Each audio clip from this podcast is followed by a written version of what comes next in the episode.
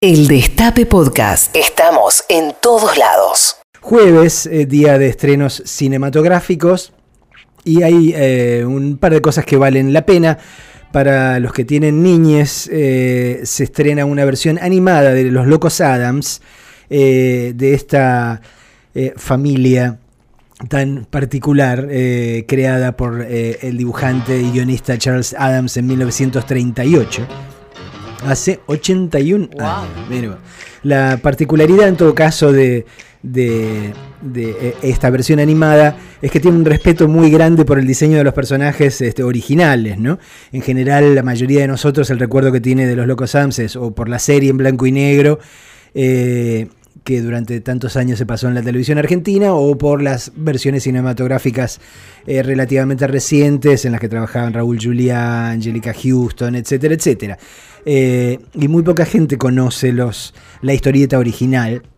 Esta, esta versión, en todo caso, animada, eh, es una forma de reencontrarse de los locos Adams, de la familia Adams, porque en realidad este, el, dibujo original se llama así, con sus orígenes. Eh, la peli este, que yo quiero ir a ver este, sí o sí este fin de semana es la que aquí se llama Estafadoras de Wall Street. Eh, una peli que se llama Hustlers en, inglés, dirigida por una mujer, por Lorenz Cafaria, eh, y protagonizada este, por varias mujeres, este, entre otras por Jennifer López. ¿qué, ¿Qué es esta esta peli, bueno, también trabaja eh, Lily, Reinhardt, que es una actriz muy joven que a mí me gusta mucho, que es una de las protagonistas de Riverdale, de la serie que, trae el mundo de Archie, ya que estamos con viejas historietas eh, al, mundo actual. Eh, lo que cuenta esta especie de thriller barra este, comedia es de un grupo de, de bailadoras, de strippers, que hartas de, de trabajar por dos mangos, por dos dólares, sobre todo para una clientela este, que tiene que ver este, con los financistas de Wall Street, que embolsan millones y nunca largan un puto mango, deciden armar este, un esquema para estafarlos a ellos, para estafar a los estafadores.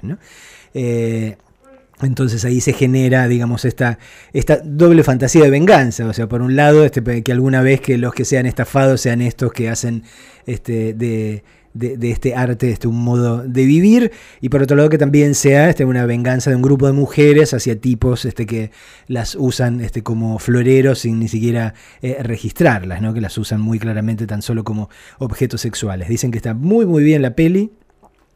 Eh, dicen que, que, está tan bien que, hasta Jennifer López eh, no sorprendería nada que, fuese candidata al Oscar del año que viene este, como actriz protagónica. Este, así que, nada, tengo ganas. Todos tenemos ganas de divertirnos un poco este fin de semana. Ahora que, tenemos un ratito, un tiempito, podemos, em, podemos volver a los cines. Ahora que tenemos un fin de semana, este, de veras, este, a ver si, este, si conseguimos cobrar. Este, digo, este, antes, antes así, cuando, claro, este, y, y, dejar unos, unos manguitos ahí en alguna sala cinematográfica. Eh, en materia de series, este, volvería a recomendar Watchmen. Eh, la, serie de Damon Lindelof, este, que, que, va por su segundo capítulo en HBO. Eh, y que la verdad, Alcaraz no está del todo de acuerdo, pero, pero a mí me gusta muchísimo. Voy a me parece a que está muy bien. Me parece que no le dediqué cuando, la cuando no esté con, Cuando no estés con sueño. Sí, sí, lo vi muy dormida, muy tarde, viste, cuando llegás y decís, no, le tengo que dedicar eh, mayor atención y estar más descansada. ¿Y la viste con tu señor al final? Sí, sí, lo esperé. ¿Y, tu señor que dijo? No, no, estaba fascinado. Ah, ya quería ver el segundo, yo dije, no, para. Yo necesito ver este de vuelta. Primero que necesito dormir porque mañana me levanto a cinco y media de la mañana. Y segundo que necesito ver este de vuelta porque hay cosas que... Pero no sé, viste, porque también, eh, nada, es un cómic que una leyó, una película que también a mí me gusta mucho, entonces hay que ver qué expectativas me había creado yo en relación y es una historia que, que fuga de un montón de cosas en relación al cómic y en relación a la peli. Y bueno, nada, estoy como ahí amigándome con mis expectativas y lo que es la propuesta de la serie. Lo que hace de algún modo es trasladar eh, el universo del cómic original de Amour y Dave Gibbons que transcurría formalmente a mediados de la década del 80 a tiempos contemporáneos, ¿no? Eh, entonces, este, a las consecuencias de lo que, de, lo que ocurrió entonces, de ese mundo en el, en el cual los superhéroes existen, en, ese mundo en el cual este, se les prohibió que actuasen públicamente, este, y lo trae al 2019.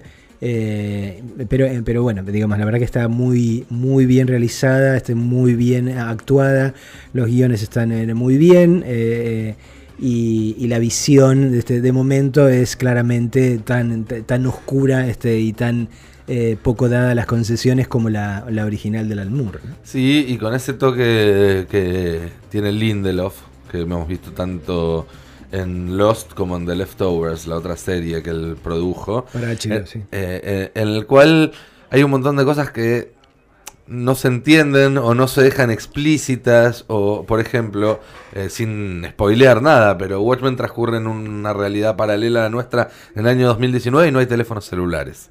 Y por lo menos yo vi solamente el primero, no vi todavía el segundo. No es algo que te lo mencionen, no es algo que venga un, personaje y te diga, no, no hay teléfonos celulares, porque simplemente alguien recibe un mensaje a través de un beeper, otro una llamada de un teléfono de línea. Y es, más, la primera vez que vi el capítulo no, no, no caí en la cuenta de que no había teléfonos celulares.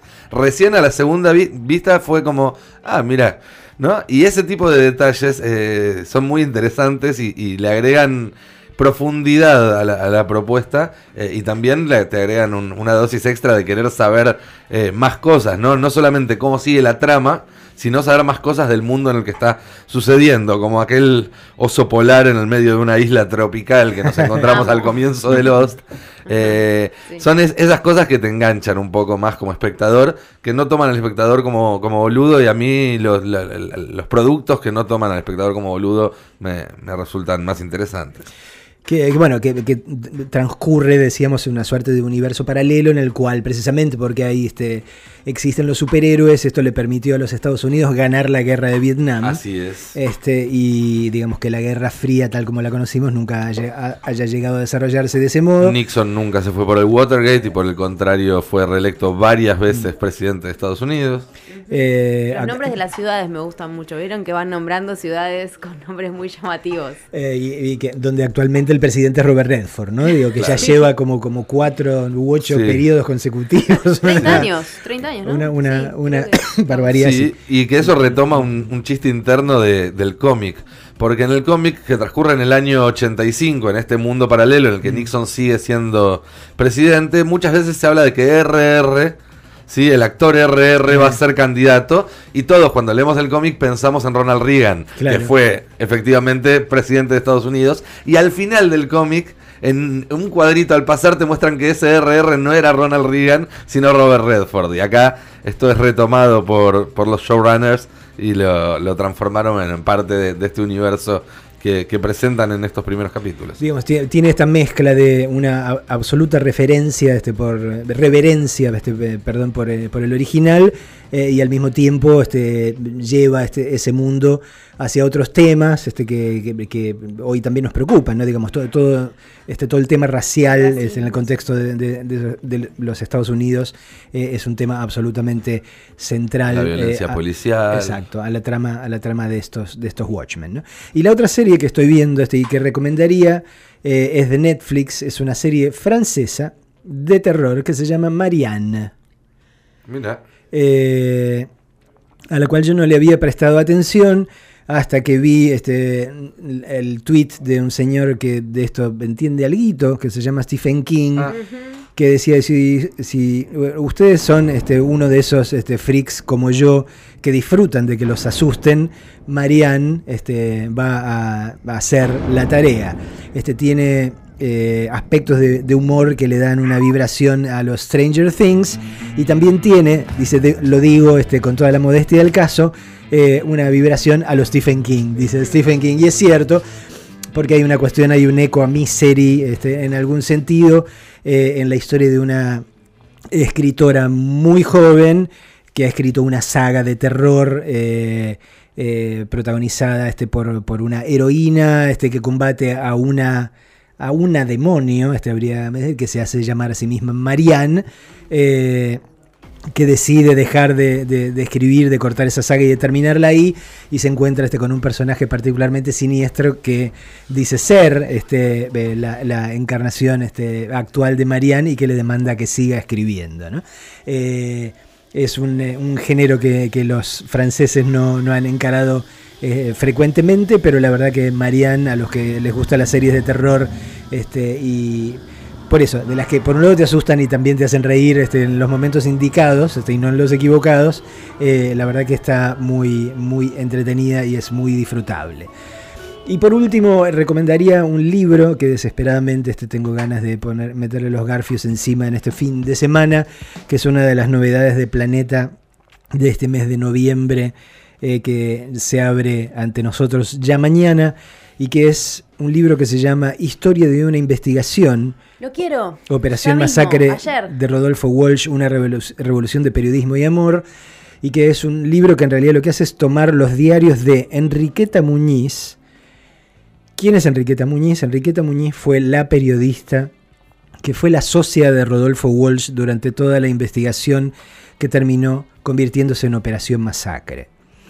Eh, por supuesto en aquel momento por razones de, todo índole, en principio políticas y también de los riesgos extra que corría una mujer muy joven en aquel momento, este, ni hablar si era periodista.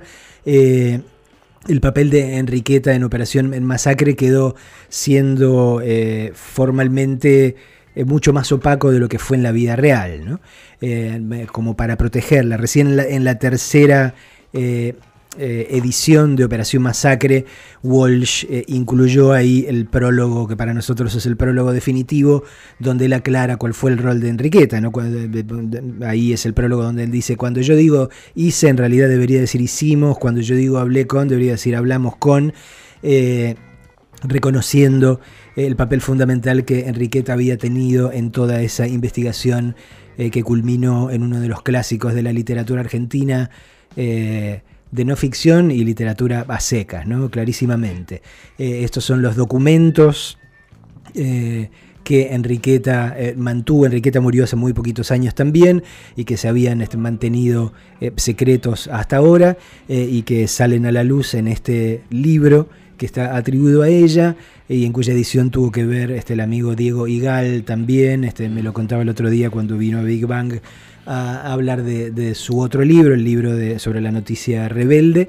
Eh, así que eh, para mí, que, soy un obsesionado por, la obra de Walsh este, y, que también eh, la figura de Enriqueta este, me parece un personaje increíble, este es el libro en el cual este fin de semana quiero perderme. El Destape Podcast. Estamos en todos lados. El Destape Podcast.